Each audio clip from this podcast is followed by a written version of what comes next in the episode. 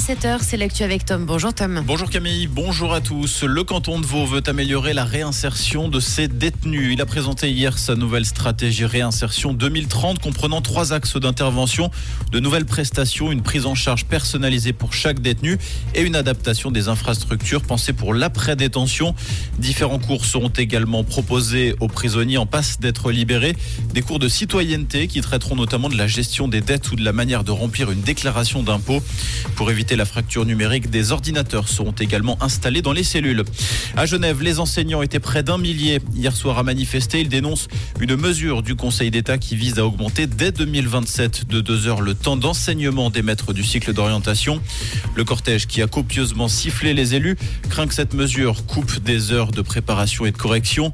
Le Conseil d'État précise que ce nouvel horaire pourrait dégager 13 millions de francs, une manne financière allouée en partie à une réforme du cycle et au soutien d'élèves en difficulté.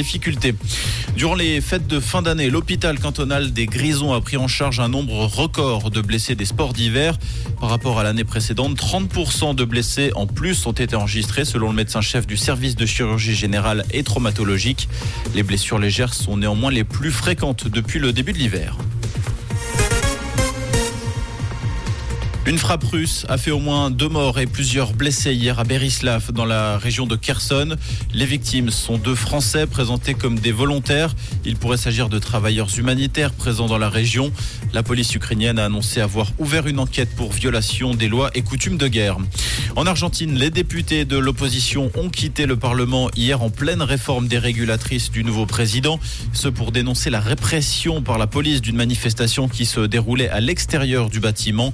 Selon les images retransmises à la télévision, des centaines de manifestants ont été dispersés dans les rues par des tirs de balles en caoutchouc et de la, des canons à eau.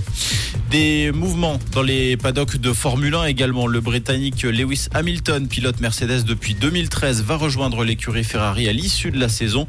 La durée du contrat n'a pas été précisée. Il aura comme partenaire le monégasque Charles Leclerc. Comprendre ce qui se passe en Suisse romande et dans le monde, c'est aussi sur Rouge.